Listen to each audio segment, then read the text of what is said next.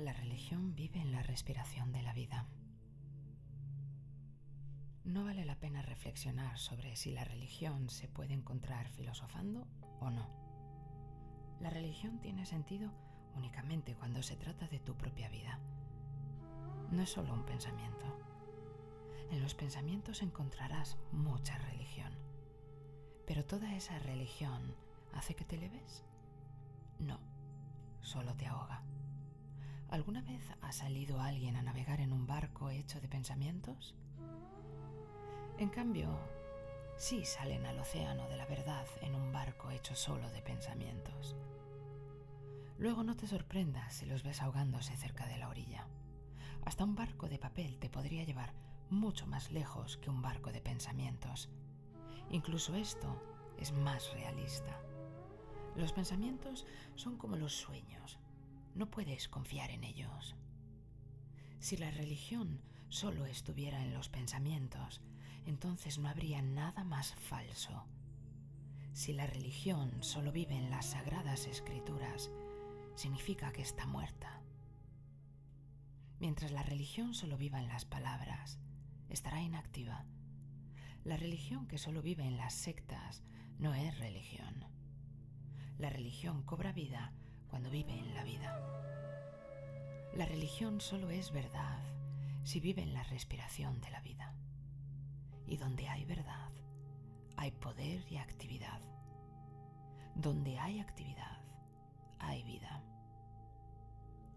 Se murió un prisionero. Un grupo de personas se reunió en torno al cadáver. No lloraban, se estaban riendo. Al verlo, yo también me detuve junto a la multitud. El prisionero había estado varias veces en la cárcel y no había ni un solo delito que no hubiese cometido. La mayor parte de su vida había transcurrido en la cárcel. Pero los pensamientos de ese hombre eran muy religiosos. Siempre iba con una gran vara en la mano para defender la religión.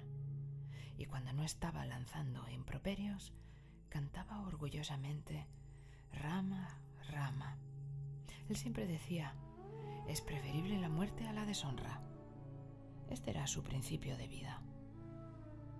Lo había escrito en una hoja de papel junto a algunos rituales religiosos y lo había atado a su brazo a modo de amuleto. No contento con esto, al salir de la cárcel se tatuó estas palabras en los dos brazos.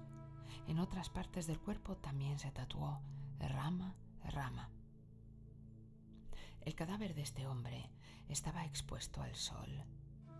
Aunque sus brazos declararan su filosofía de vida, su forma de vivirla había demostrado realmente la verdad de su vida.